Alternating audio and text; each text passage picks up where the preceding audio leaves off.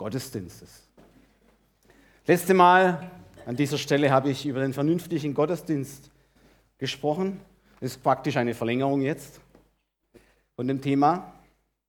Und ich äh, bin bei der Vorbereitung auf die erste Predigt schon auf ein Kapitel gestoßen im Jesaja-Brief, äh, wo ich dachte, das muss ich unbedingt auch weitergeben zu diesem Thema. Und da lesen wir jetzt mal eine Passage eben aus Jesaja, äh, äh Prophet Jesaja, Kapitel 58. Und da eine interessante Überschrift, ähm, falsches und echtes Fasten, so steht es in der Lutherbibel. Ich lese mal ab Vers 1. Da steht, rufe getrost, halte nicht an dich, erhebe deine Stimme wie eine Posaune und verkündige meinem Volk seine Abtrünnigkeit und dem Haus Jakob seine Sünden. Sie suchen mich täglich und begehren meine Wege zu wissen, als wären sie ein Volk, das die Gerechtigkeit schon getan und das Recht seines Gottes nicht verlassen hätte. Sie fordern von mir Recht. Sie begehren, dass Gott sich nahe. Warum fasten wir und du siehst es nicht an? Warum kasteien wir unseren Leib und du willst es nicht wissen? Siehe, an dem Tag, da ihr fastet, geht ihr doch euren Geschäften nach und bedrückt alle eure Arbeiter. Siehe, wenn ihr fastet, hadert und zankt ihr und schlagt mit gottloser Faust rein.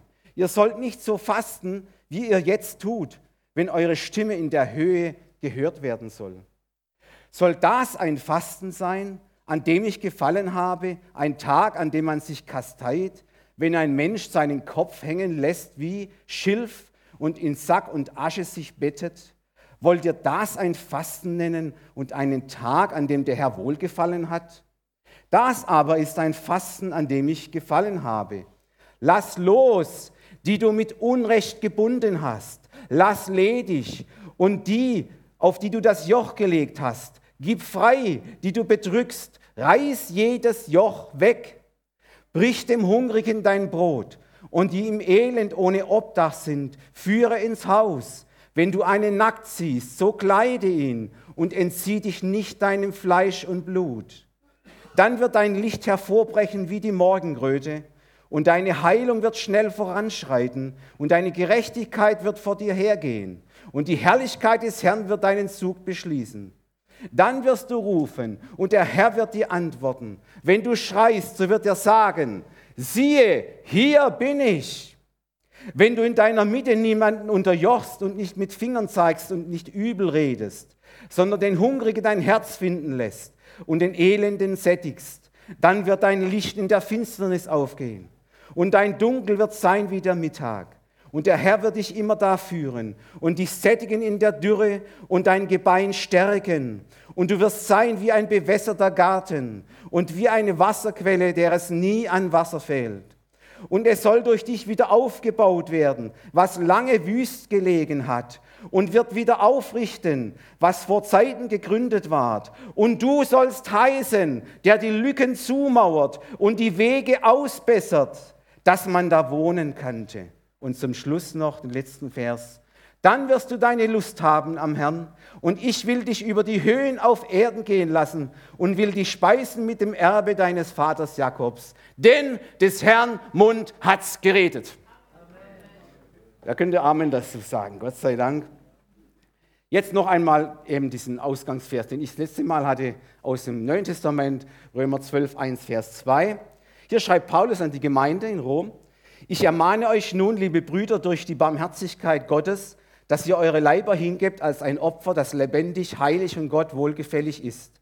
Das sei euer vernünftiger Gottesdienst und stellt euch nicht dieser Welt gleich, sondern ändert euch durch die Erneuerung eures Sinnes, damit ihr prüfen könnt, was Gottes Wille ist, nämlich das Gute, Wohlgefallene, Wohlgefallene und Vollkommene. Liebe Gemeinde, liebe Zuhörer, liebe Gäste aus nah und fern. Ja, diese Predigt baut auf, eben auf die letzte äh, auf. Und ähm, die kann man ja noch hören über die äh, CDs. Diese Botschaft heute hat aber auch einen ganz starken Bezug auf äh, jetzt, was gerade äh, unsere Zeit angeht, was gerade so abläuft. Mm, wir haben ja noch drei Tage bis äh, Dienstag, äh, die müssen wir noch überleben. Die sind noch närrisch. Bin ich gar nicht. Einmal hat, einmal hat ein, ein, ein, Bruder etwas getan in den närrischen Zeiten, ist auf den Karneval gegangen und hat sich ein Hemd angezogen, hat da vorne drauf geschrieben, ich bin ein Narr um Jesu Christi willen. Und hinten stand, wessen Narr bist du? Sind Christen Spaßbremsen? Im Gegenteil. Wisst ihr, die armen Narren haben ja nur eine begrenzte Zeit zum fröhlich zu sein. Hier steht, alle Zeit. Freut euch in dem Herrn, alle Zeit und alle Wege. Ich sage euch abermals, freut euch. Und das ist keine aufgesetzte Freude, so nach dem Motto, jetzt müssen wir einfach mal fröhlich sein, weil närrische Zeit ist. Nein, wir dürfen uns jeden Tag freuen in Christus Jesus. Halleluja. Okay, aber das geht jetzt vorbei. Und dann wissen wir ja, so im Kirchenjahr, was dann so kommt. Dann fängt ja mit Aschermittwoch eben diese Zeit des Fastens an. Da gibt es ganz unterschiedliche Ansichten darüber. Ja, äh, hat, das wenigste hat mit dem biblischen Fasten zu tun. Wir wollen ja auch als Gemeinde ähm, mit Blick auf Ostern, mit Blick auf die Passion Jesu Christi, auf sein Leiden, auf sein Sterben hin, wollen wir ja auch eine Fastenwoche wieder halten. Es ist die Woche vor der Karwoche, das ist ja Anfang April. Ähm, und wie gesagt, der Bezug ist auch hier da, weil da steht was über Fasten, falsches und echtes Fasten. Und wisst ihr was? Echtes Fasten und ein vernünftiger Gottesdienst, die gehören unbedingt zusammen. Ihr Lieben, das ist die Botschaft, eine, es ist eine klare Botschaft Gottes an uns und an sein Volk heute, an die Gemeinde. Nämlich, Überall dort, wo Gottesdienste und Fastenzeiten zu einem starren äußeren Ritual werden und sich im Alltag des Gläubigen nicht widerspiegeln, kommt es zu einer falschen, unvernünftigen Nachfolge, an dem Gott keinen Gefallen hat. Und dies muss deutlich gesagt werden, ihr Lieben. Man kann auch sagen, so ein Glaubensleben ist in den Augen Gottes unglaubwürdig. Und genauso unglaubwürdig kommt es bei deinen Zeitgenossen dann auch an, dein Christsein. Ich habe eine, eine, im Geschäft habe ich eine Kollegin, wisst ihr, es gibt ja heute so viele Gesundheitsapostel, kennt ihr sie? Die, die missgönnen dir jedes gute Essen auf dem Teller, ja? Die finden überall irgendwelche komische Substanzen, die dir nicht gut tun. Und ich war im Geschäft und habe äh, meinen Vesper gegessen. Ähm, ein äh, Quark mit, äh, mit Früchten drin und das alles. Und da kam sie so zu mir her, Frank, weißt du, was alles in diesem Quark drin ist? Da gibt es links und rechts drehende äh, Säuren und was weiß ich was. Und nur das tut dir gut und das Obst, das kommt, äh, das kommt aus, aus, aus äh, Ländern, äh, wo, wo, unfair gehandelt wird. Das musst du doch liegen lassen. Und isst du immer noch Fleisch? Das Beste ist, man ernährt sich jetzt vegan und, und, und, und, und. Zum Schluss hat sie gesagt, isst du immer noch Nutella? Bis dahin war ich ruhig. Bis dahin habe ich nichts gesagt. Dann habe ich gesagt, hör mal mir gut zu. Solange du nachher rausgehst und eine Zigarettenpause einlegst, glaube ich dir kein Wort. Du bist nämlich völlig unglaubwürdig. Und ein Christ wird unglaubwürdig, wenn er das, was er im Gottesdienst, im Gottesdienst nicht hör, also hört, und, und, und hergibt und zeigt, wie er fröhlich ist, wie er Gott anbetet, wenn er das nicht im Alltag eins zu eins umsetzt, wird er unglaubwürdig. Man lacht sogar über dich. Das soll ein Christ sein. Ihr Lieben, es liegt ein himmlischer Segen drauf. Und unser himmlischer Vater hat gesagt, schon im Neuen Testament auch ganz deutlich, er will uns segnen er will uns überschütten mit Segen. Er will den ganzen Himmel auftun in Christus Jesus, das steht im Epheserbrief, und allen Segen des Himmels in Christus Jesus auf seine Gemeinde, auf sein Volk legen. Wer das nicht glaubt, der kann es nachlesen, Epheser 1, Vers 3. Gelobt sei Gott, der Vater unseres Herrn Jesus Christus, der uns gesegnet hat mit allem geistlichen Segen im Himmel durch Christus. Liebe Gemeinde, liebe Brüder und Schwestern und auch alle Zuhörer. Wir finden in unserem Predigtext, in diesem Jesaja Kapitel 58, eine ganze Aufzählung, eine, eine richtig komprimierte Auflistung der allerschönsten Verheißungen in der ganzen Bibel. Hast du aufmerksam, aufmerksam zugehört? Ich werde es dir nochmal äh, sagen. Wenn du das liest, jetzt nachher, wenn wir jetzt diese Verheißungen lesen, ja, es, es, es, geht, es muss das Herz aufgehen. Ja? Es ist wie so ein reich gedeckter Gabentisch Gottes, so ein überfließender Becher von Segnungen des Himmels. Es, ist, es sind herrliche Köstlichkeiten aus der Schatzkammer Gottes für dich und für mich. Lesen wir mal, jetzt lese ich mal die Segnungen. Vers 8, das ist Vers 8, Vers 9, Vers 10, Vers 11 und Vers 12. Also ich fange mal an. Schauen wir mal, Vers 8. Dann wird dein Licht hervorbrechen wie die Morgenröte und deine Heilung wird schnell voranschreiten, deine Gerechtigkeit wird vor dir hergehen und die Herrlichkeit des Herrn wird deinen Zug beschließen. Vers 9. Dann wirst du rufen und der Herr wird dir antworten. Wenn du schreist, wird er sagen, siehe, hier bin ich. Jetzt kommt Vers äh, 10b. Dann wird dein Licht in der Finsternis aufgehen und dein Dunkel wird sein wie der Mittag. Vers 11. Und der Herr wird dich immer da führen und dich sättigen in der Dürre und dein Gebein stärken. Und du wirst sein wie ein bewässerter Garten und wie eine Wasserquelle, der es nie an Wasser fehlt. Vers 12. Und es soll durch dich wieder aufgebaut werden, was lange wüst gelegen hat. Und du wirst wieder aufrichten, was vor Zeiten gegründet ward. Und du sollst heißen, der die Lücken zumauert und die Wege ausbessert, dass man da wohnen kann. Geht da nicht das Herz auf? Ihr Lieben, sind das nicht wunderbare Zustände? Wie wir sie für unser Leben, für unsere Gemeinde, äh, weltweit auch dem ganzen Leib Jesu gönnen würden, aber einfach auch nicht immer so erleben? Lieben, das wär's doch, oder? Das wär's doch. Da wird's doch warm ums Herz, wenn man sowas liest. Da stehen drin, ich habe es mal ein bisschen komprimiert zusammengefasst. Da steht drin, Gottes Licht wird deine Dunkelheit vertreiben. Wenn Menschen durch unsere Lebensweise auf Christus aufmerksam werden, wenn unsere Sehnsucht nach, uns, nach mehr Lebensqualität in allen Bereichen gestillt wird, wenn unsere Wunden geheilt werden, wenn Gottes Herrlichkeit in Christus Jesus durch unser Leben sich widerspiegelt in, in unserem Alltag und Menschen auf Christus aufmerksam werden und sie ihr Leben ihm geben und errettet und erlöst werden. Wenn wir rufen und Gott sofort antwortet, das ist doch toll. Wenn uns Gott klar den Weg unserer Berufung zeigen kann, wenn Gott uns dafür sogar Gesundheit und Kraft schenkt, wenn uns Gott als Kanäle seines Segens benutzen kann, damit mehr Mitmenschlichkeit, mehr Nächstenliebe und Gerechtigkeit sich in höchster Form präsentiert in unserer Gesellschaft. Wenn unsere Gemeinde einen guten Ruf in der ganzen Umgebung über Pforzheim hinaus hat, wie die Thessalonischer Gemeinde im Neuen Testament, habt ihr das schon mal gelesen? Da steht von dieser Gemeinde, die hat so eine Ausstrahlkraft, wir heißen ja auch Missionswerk Strahl der Freude, die hat so eine Ausstrahlkraft gehabt, dass an allen Orten, so schreibt Paulus, ihr Glaube an Gott bekannt geworden ist. Das ist doch eine tolle Gemeinde. Wollen wir das, wollen wir als, als Gemeinde Jesu oder auch du als Einzelner das ganze Segenspaket oder nur das halt die Hälfte? Ich möchte alles. Und dann, ihr Lieben, müssen wir eine ganz wichtige Regel beachten, wenn das zustande kommen soll. Und diese Regel zieht sich durch die ganze Bibel hindurch. Das ist eine ganz wichtige Auslegungsregel. Wir lernen sie auch in der Bibelschule. Kein Text ohne Kontext, bitte. Was heißt das? Findest du in der Bibel ein deshalb, dann frage dich nach dem weshalb.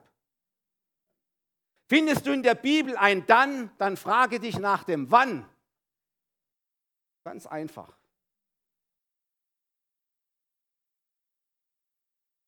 Ihr Lieben, es steht zwar geschrieben, dass auf alle Gottes Verheißungen Christus das Ja und Amen für uns ist. Ja, ja.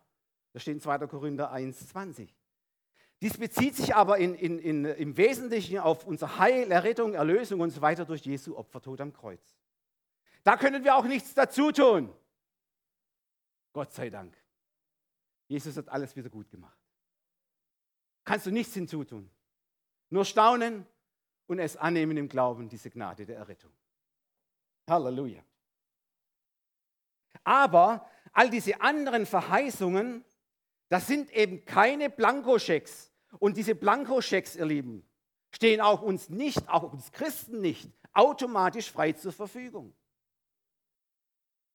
So nach unserem Gutdünken, jetzt könnte ich einen Segen brauchen. Alle Verheißungen sind an Bedingungen geknüpft. Meine, eine meiner Töchter hatte eine Freundin in der Schule, deren Eltern sehr wohlhabend waren. Und ähm, sie war mit ihr unterwegs, so in der Stadt und auch so, ja. Und diese Freundin hat wirklich ordentlich eingekauft, ne? zum Staunen. Und dann hat äh, meine, meine Tochter einmal zu ihr gesagt, du, äh, wo hast du all das Geld her? Dann hat sie gesagt, ja, weißt du, ich habe von meinen Eltern ein schöne Dinge-Konto bekommen. Schon mal gehört? Ein schöne Dinge-Konto. Ist das, das ist doch toll, nicht? Da, sie kann also da hingehen auf das schöne Dinge-Konto und Geld abheben, wie es sie gerade braucht. Herrliche paradiesische Zustände. So verwöhnt man eine Prinzessin. Ob das zur Lebenstüchtigkeit führt, ist eine andere Frage. Wenn dann, sagt Gott, ich bin Erzieher, ich bin Pädagoge und ich kenne dieses Prinzip in der Erziehung, wenn dann. Und glaub mir, das ist durchschlagend. Das funktioniert bei deinen Kindern, auch zu Hause. Gott nennt sich auch unser Erzieher, wisst ihr das? Er erzieht uns auch zu etwas. Und dann gibt, gibt es automatisch auch eine Wenn-Dann-Pädagogik bei Gott.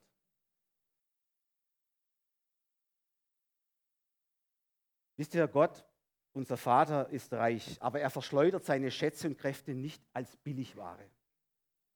Wenn du ein bewässerter Garten sein willst, wo es nie an Wasser fehlt, dann musst du Gott zuerst mal ganz ernst nehmen in seinem Wort.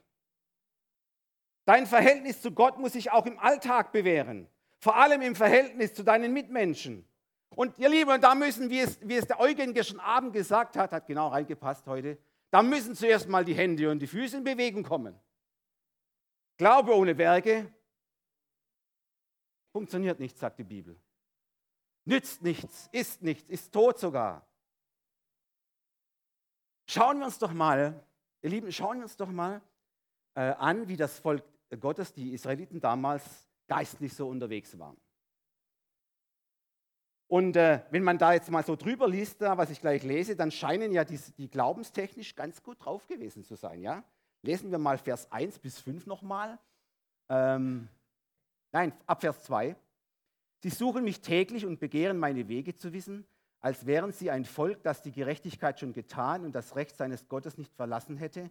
Sie fordern von mir Recht, sie begehren, dass Gott sich nahe. Warum fasten wir und du siehst es nicht an? Warum kasteien wir unseren Leib und du willst nichts wissen? Siehe, an dem Tag, da ihr fastet, geht ihr doch euren Geschäften nach und so weiter.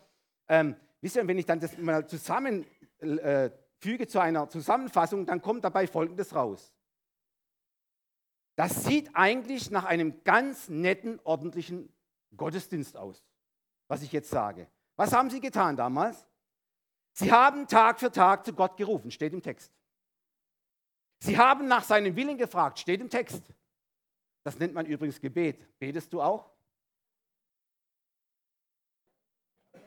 Tag für Tag? Sind wir dabei, nicht? Da sind wir doch ganz dabei. Sie gingen gerne in den Tempel, also sie gingen gerne in den Gottesdienst. Halleluja, sind wir dabei. Sie haben sogar regelmäßig gefastet.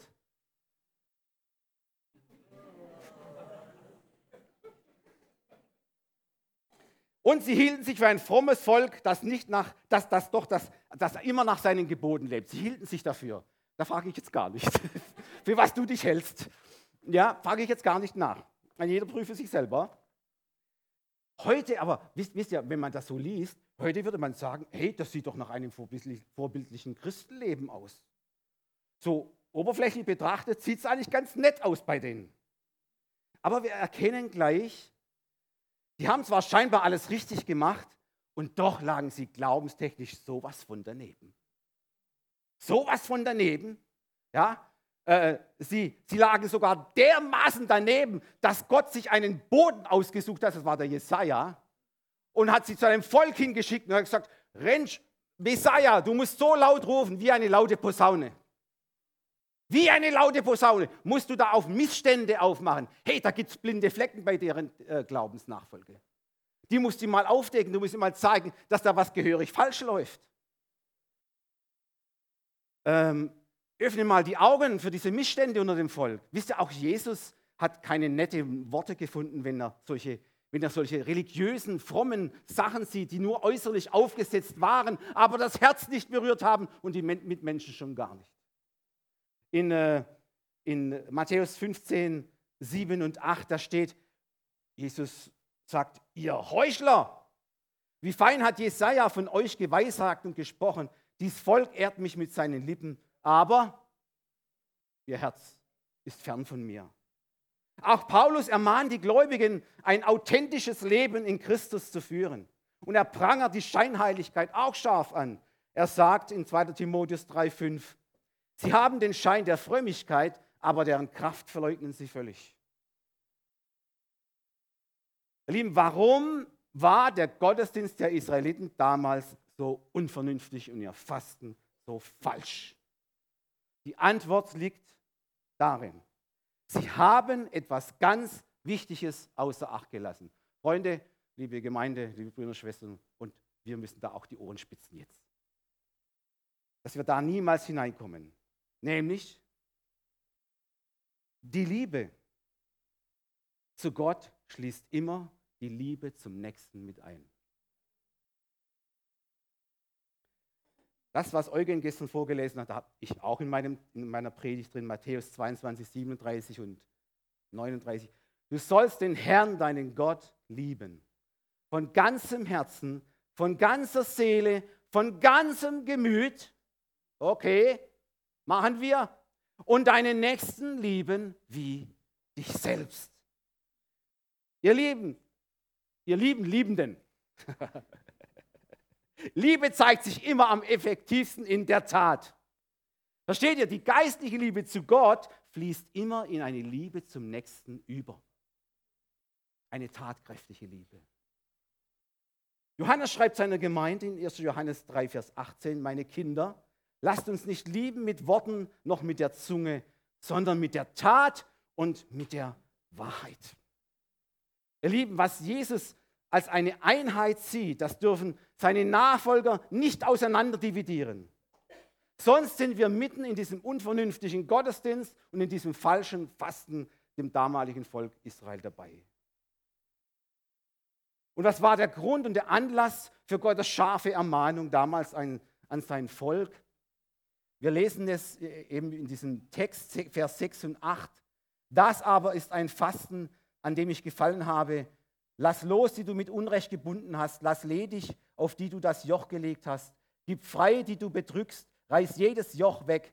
Brich dem Hungrigen dein Brot und die im Elend ohne Obdach sind, führe ins Haus. Wenn du einen nackt siehst, so kleide ihn, entzieh dich nicht deinem Fleisch und Blut. Jawohl, ihr Lieben, es ist so. Gottes Herz sehnt sich nicht nur nach unserer Hingabe im Gebet, im Lobpreis und in der Anbetung. Alles gut und schön. Aber ihr Lieben, sein Herz schlägt auch für die Armen, für die Geringen, für die Bedürftigen, für die Unterdrückten und für alle Notleidenden dieser Welt. Und seine Segnungen fließen genau dorthin, wo diese Herzensanliegen Gottes im Glaubensleben seiner Gemeinde, seines Volkes da sind. Also wo das ganze Leben ein Gottesdienst wird, eine Anbetung, eine Anbetung als Lebensstil wird. Ihr Lieben, es liegt mir völlig fern. ja, kleines Päusle. Es liegt mir völlig fern, heute Morgen ein soziales Evangelium auszurufen, wo es nur noch um karitative, diakonische Dinge geht. Die Fehler wurden auch schon gemacht. Um das geht mir überhaupt nicht. Ich möchte auch euch nicht nach Hause schicken mit einem schlechten Gewissen. Auch nicht meine Absicht. Ich möchte euch sensibilisieren für ein authentisches Christenleben.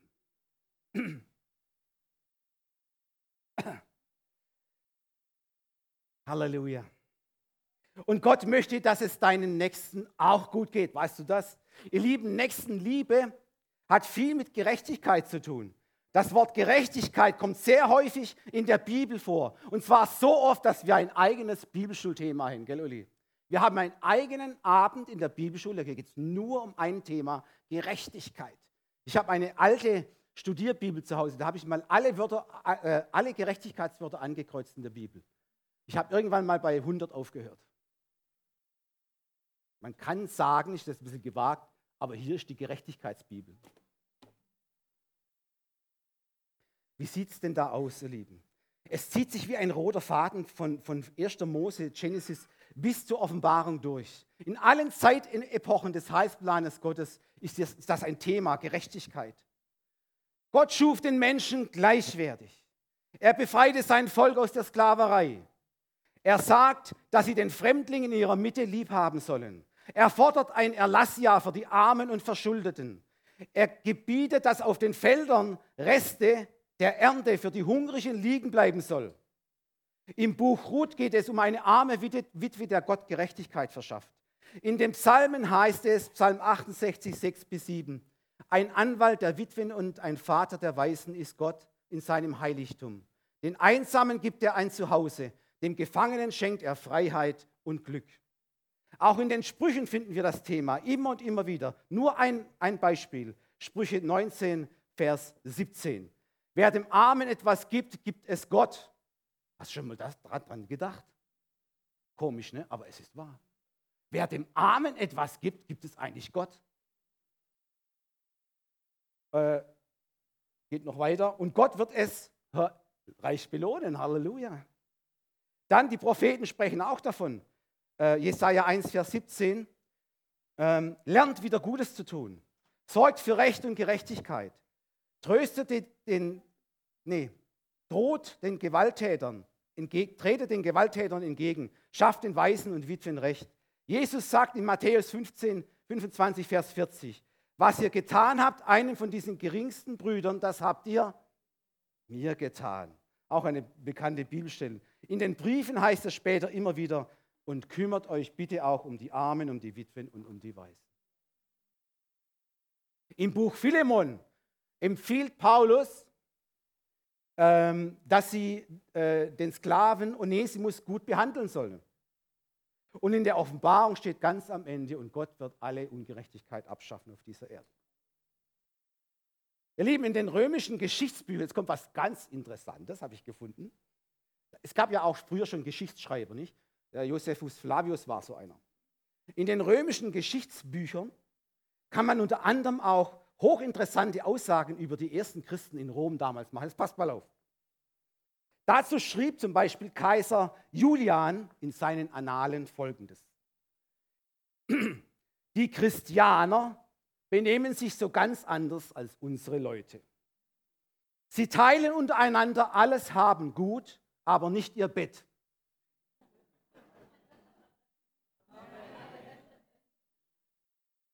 Ja, ich hoffe doch, ne? Weiter.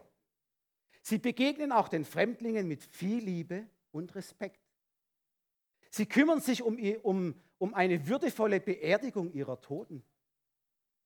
Es ist ein Skandal, dass es unter ihnen keinen einzigen Bettler gibt und dass die gottlosen Galiläer nicht nur für ihre eigenen Armen sorgen, sondern auch noch für die unsrigen während unsere eigenen Leute vergeblich auf ihre Hilfe warten, die wir ihnen eigentlich gewähren sollten. Das ist doch ein Zeugnis. Das ist doch ein Zeugnis eines authentischen Christenlebens, dass sogar so ein gottloser Kaiser aufmerksam wird. Mit denen ist etwas anders. Von der ersten Christengemeinde heißt es, sie kamen täglich zusammen, sie trafen sich hin und her in den Häusern, in Gottesdiensten, sie teilten Hab und Gut und sie fanden Wohlgefallen am ganzen Volk. Wow, das wär's doch. Wie steht es um unsere Glaubwürdigkeit, ihr Lieben? Das ist zum Thema heute Morgen. Wie steht es um unser authentisches Christenleben? Wie steht es um unseren vernünftigen Gottesdienst? Wie steht es um unser richtiges Fasten als Bruder, Schwester und als Gemeinde? Wie ist deine tatkräftige Christusnachfolge konkret? Ja, wie soll sie aussehen? Ich weiß auch nicht, wie deine ganz persönlich aussieht. Ich weiß es nicht. Ja, äh, will ich auch gar nicht alles wissen. Es gibt auch viele Liebesdienste, ihr Lieben, in unserer Gemeinde von Brüdern und Schwestern, welche im Verborgenen getan werden. Die siehst du gar nicht. Gott weiß es. Viele Gemeindemitglieder geben sich sehr hingebungsvoll diesen Diensten hin, innerhalb und außerhalb der Gemeinde. Und Gott sei Dank, wir sind eine reiche, gesegnete Gemeinde. Wir sind reich an Gaben, an Zehnten geben, an Opfern, an Hilfsdienste, an jährliche Hilfstransporte, diese Weihnachtsaktion im Schuhkarton, der hohe Prozentsatz an Opfer, Spendengelder für die Mission, alles wunderbar. Wir haben lebendige, geisterfüllte, herrliche Gottesdienste. Halleluja, wo der Heilige Geist wirkt durch die verschiedenen Gaben, die die Gemeinde erbaut und Christus verherrlicht. Aber wir haben auch ein warnendes Beispiel in der Bibel. Ein warnendes Beispiel der korinthischen Gemeinde. Sie zeigt uns, dass das auch daneben gehen kann. Erstens, wir müssen darauf achten, dass alles in der Liebe geschieht. Zweitens, diese Liebe auch im Alltag, in allen Lebensbereichen zu einem glaubwürdigen Wandel führen muss. Ein Bruder hat mich einmal gefragt, an was erkennt man einen geisterfüllten Christen? An der Zungenrede? Netter Versuch. Einen geisterfüllten Christen erkennst du an der Liebe, die ausgegossen ist in seinem Herzen. In der tatkräftigen Liebe. Zungenrede ist auch okay, ja? Da sage ich nichts dagegen. Aber das andere ist sicher wichtiger. Halleluja! Wir sind eine reiche Gemeinde, ihr Lieben. Aber es geht noch mehr. Ihr Lieben, da hat Paulus diese, ich, ich komme jetzt noch zu dieser vorbildlichen Gemeinde damals, äh, der, der Thessalonicher. Er hat gesagt, liebe Thessalonicher, ja, euer Glaube ist in ganz Achaia, in der ganzen Gegend bekannt geworden. Eure Liebe ist bekannt geworden. Eure guten Werke sind bekannt geworden. Jeder spricht von euch. Aber sagt er, es gibt noch mehr. Es geht noch besser. Es geht noch viel gesegneter. Er sagt, ich glaube, ich bin zu weit gekommen. Ja, 1. Thessalonicher 3,12 sagt er dann zu ihnen, euch aber lasse der Herr wachsen und immer reicher werden in der Liebe untereinander und zu jedermann, wie auch wir sie zu euch haben. Lieben, es geht noch mehr. Ich habe von einem Bruder gehört, wir haben in unserer Gemeinde nur ein lebendiges Mitglied, das kranke und alte Menschen regelmäßig besucht. Da geht noch mehr. Da geht noch mehr. Das ist noch nicht genug. Da ist noch Luft nach oben, nach oben. Die Bibel sagt, ein jeder prüfe sein eigenes Werk. Wisst ihr, wir können so viele Werke tun als Christen. Wir können so viele Dinge bewegen. Und Paulus sagt, nachher verbrennen sie. Nachher sind sie weg. Nutzlos. Sie zählen später mal nicht im Himmel. Und da müssen wir neu uns korrigieren lassen, neu darüber nachdenken, was ist das, was am Ende noch zählt? Was ist das, was am Ende noch bleibt? Es sind alle Werke der Liebe in Christo Jesu, ihr Lieben. Das nennt die Bibel Gold und Silber und Edelsteine. Also, Bruder, Schwester, wie steht's um deine Glaubwürdigkeit? Ist deine Christusnachfolge authentisch? Glaubwürdigkeit entsteht, wenn Wort und Tat in Übereinstimmung sind, wenn Glaube und Werke eine Einheit sind. Ihr Lieben, ich fasse jetzt schon mal zusammen und ja, wir sind ja gut in der Zeit. Ich mache jetzt schon mal eine kleine äh, Zusammenfassung.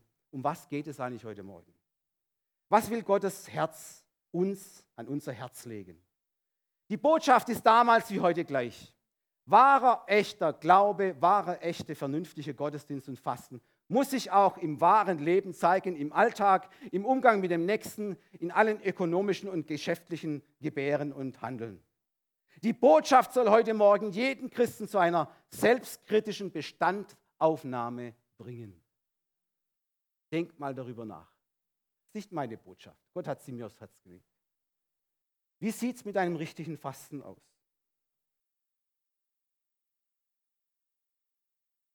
Das aber ist ein Fasten, an dem ich gefallen habe. Lass los, die du mit Unrecht gebunden hast. Lass ledig, auf die du das Joch gelegt hast. Gib frei, die du bedrückst. Reiß jedes Joch weg. Vers 7. Brich dem Hungrigen dein Brot, die im Elend ohne Obdach sind, führe ins Haus. Wenn du einen nackt siehst, so kleide ihn und entzieh dich nicht deinem Fleisch und deinem Blut. Ihr Lieben, das sind Texte, da brauchst du keine Auslegung mehr. Die sprechen klar und deutlich in unser Leben hinein. Ein Fasten, wie Gott es gefällt, heißt, jetzt gerade, wenn auch die Fastenzeit vor uns liegt, denk mal über das nach, was ich jetzt sage. Ist nicht von mir, ist von Gott. Ein Fasten, wie Gott es gefällt, heißt, bewusst vor Gott innehalten, den Kopf mal frei machen, worauf kommt es in meinem Leben eigentlich an? Wo wird in der Gemeinde noch nach tatkräftigen Mitarbeitern gesucht? Wo wird noch Unterstützung für Hilfsbedürftige, für kranke, alte, schwache und sozial Benachteiligte gesucht? Wo kann ich mich einklinken? Ein Fasten, wie Gott es will, heißt auch zu entdecken, welches Übermaß an Reizen, Versuchungen und digitalen Einflüssen ich mich überhaupt aussetzen soll und will. Viele Christen werden dadurch abgelenkt, manipuliert und geraten in seelische und materielle Abhängigkeiten hinein. Ein vernünftiges Fasten heißt auch, das zusammenzuführen, was zusammengehört. Lobpreisgebet, Geistesgaben und gleichzeitig das Engagement für mehr Fairness am Arbeitsplatz. Das ist mir ganz wichtig. Die meiste Zeit deines Lebens bist du am Arbeitsplatz. Weißt du das? Fairness am Arbeitsplatz. Der Prophet sagt, ihr tut Leute schlecht reden, ihr redet über sie, ihr lästert über sie. Das nennt man Mobbing heutzutage. Lieber Christ, lieber Bruder, klingt dich da sofort aus, wenn du sowas am Arbeitsplatz hörst. Mach da bitte nicht mit, das wäre ein völlig falsches Fasten.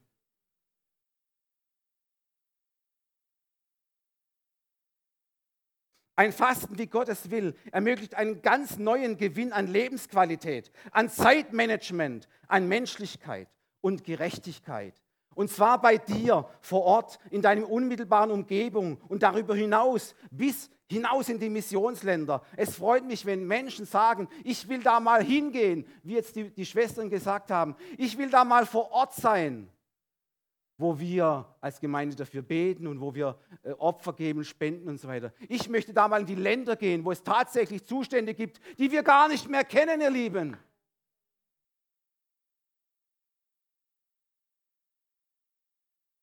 Ich könnte euch heute Zahlen an den Kopf werfen.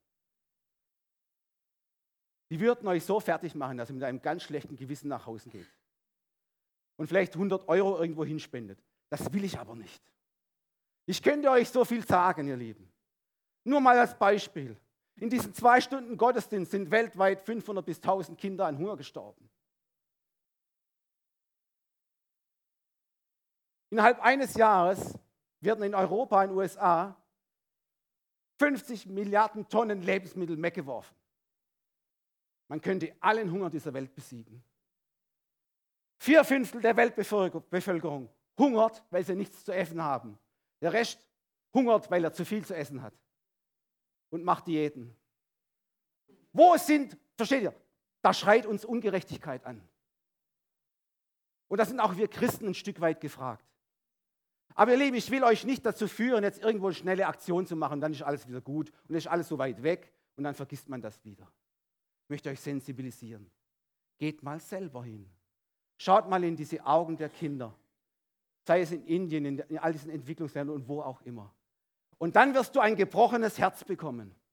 Und wisst du, wenn dein Herz gebrochen ist, dann führt es sich zu einem verbindlichen Hingabe für diese Kinder und zu keinen schnellen Schnellschussaktionen. Versteht ihr?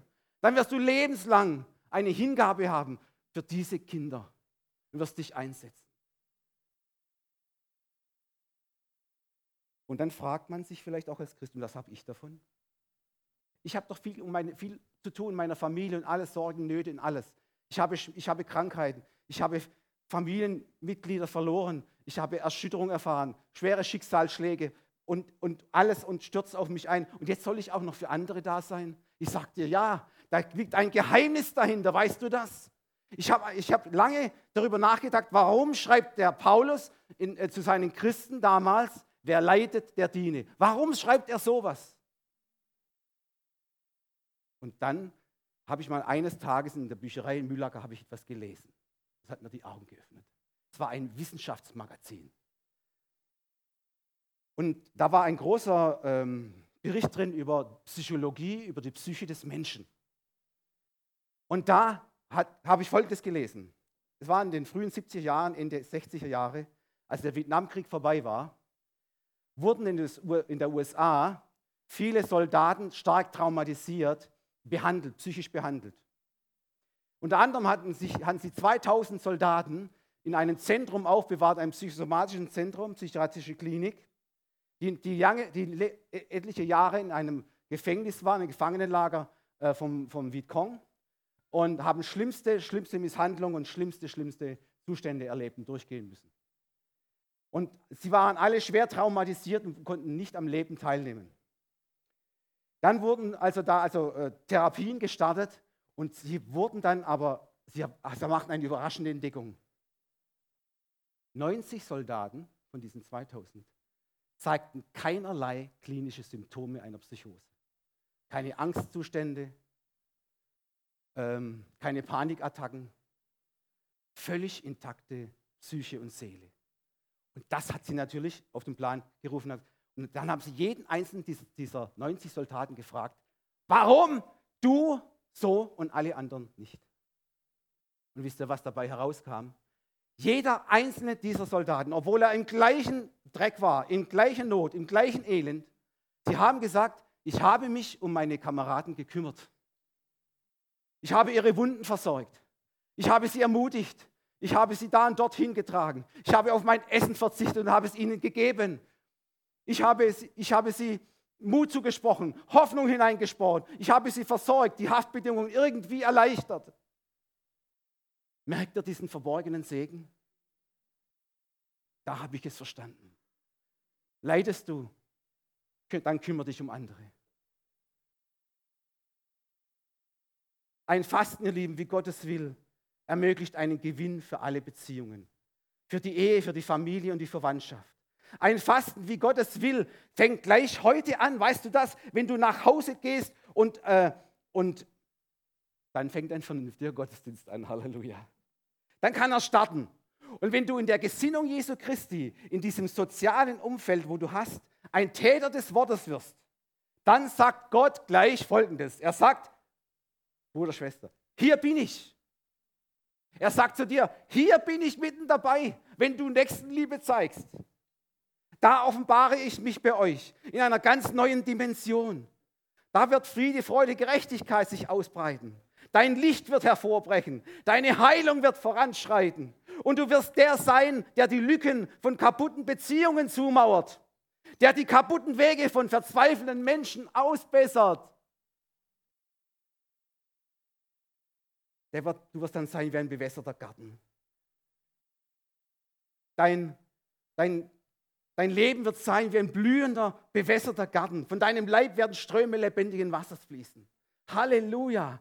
Dann wirst du deine Lust haben am Herrn. Und er wird dich auf, aus dem Tal des Todesschatten herausführen und über die Höhen der Erde gehen lassen. So sagt es ja das Wort. Und er wird deinen Tisch reich decken im Angesicht deiner Feinde. Er wird all deinen Mangel abhelfen nach dem Reichtum seiner Herrlichkeit in Christus Jesu. Er wird sogar deinen Zug beschließen. Und genauso wird es geschehen, denn des Herrn Mund hat es geredet über dein Leben. Amen. Das war die Botschaft heute Morgen, ihr Lieben. Amen. Das Lobpreisteam kann nach vorne kommen. Ich habe gesagt, es gibt kein Evangelium, das nur auf Werke beruht. Die Bibel sagt, Glaube ohne Werke ist nichts, aber Werke ohne Glaube ist genauso nichts. Du kannst ein Gutmensch sein, du kannst auch gute Dinge tun. Wenn du aber nicht Jesus Christus in dein Herz aufgenommen hast, wenn du ihn nicht zu deinem Heiland, Erretter und Erlöser gemacht hast, wenn du meinst, ohne ihn ein Leben zu führen, dann hast du dich schwer getäuscht. Es wird am Ende deines Lebens zu einer Katastrophe kommen. Paulus schreibt, gelobt sei Gott, der Vater und sein Jesus Christus, der uns wiedergeboren hat zu einer lebendigen Hoffnung in Christus Jesu. Bist du wiedergeboren? Hast du Jesus dein Leben gegeben? Die Bibel sagt, wer Jesus hat, der hat das Leben. Und zwar ewiges Leben. Wer Jesus hat, der hat auch den Vater. Komm zu Jesus jetzt. Die frohe Botschaft heißt, kein Mensch kann zu Gott kommen, aber Jesus hat dieses Problem am Kreuz gelöst. Da ist es Ostern geworden. Ist es bei dir, deinem Herzen schon Ostern geworden? Wenn nicht, dann lade ich dich jetzt ein. Tu ein gutes Werk für dich für deinen Geist, für deine Seele. Jesus ist da, er ist mitten unter uns. Und heute ist ein Tag, wo die Bibel sagt, es ist ein Tag des Heils und der Errettung. Geh nicht an diesem Moment jetzt vorbei. Ein heiliger Moment. Während wir jetzt noch anbeten, den lebendigen Gott, hast du Zeit, dein Leben Jesus Christus zu geben. Eine neue Qualität wird sich ausbreiten. Eine neue Kreatur, eine neue Schöpfung wird aus dir werden, weil es der Heilige Geist tun wird. Und du wirst ein Mensch sein, der der glücklichste Mensch ist hier auf Erden. Halleluja. Jesus. Komm zum Heil. Komm zum ewigen Leben. Und der Segen wird sich weiter ausbreiten. Amen.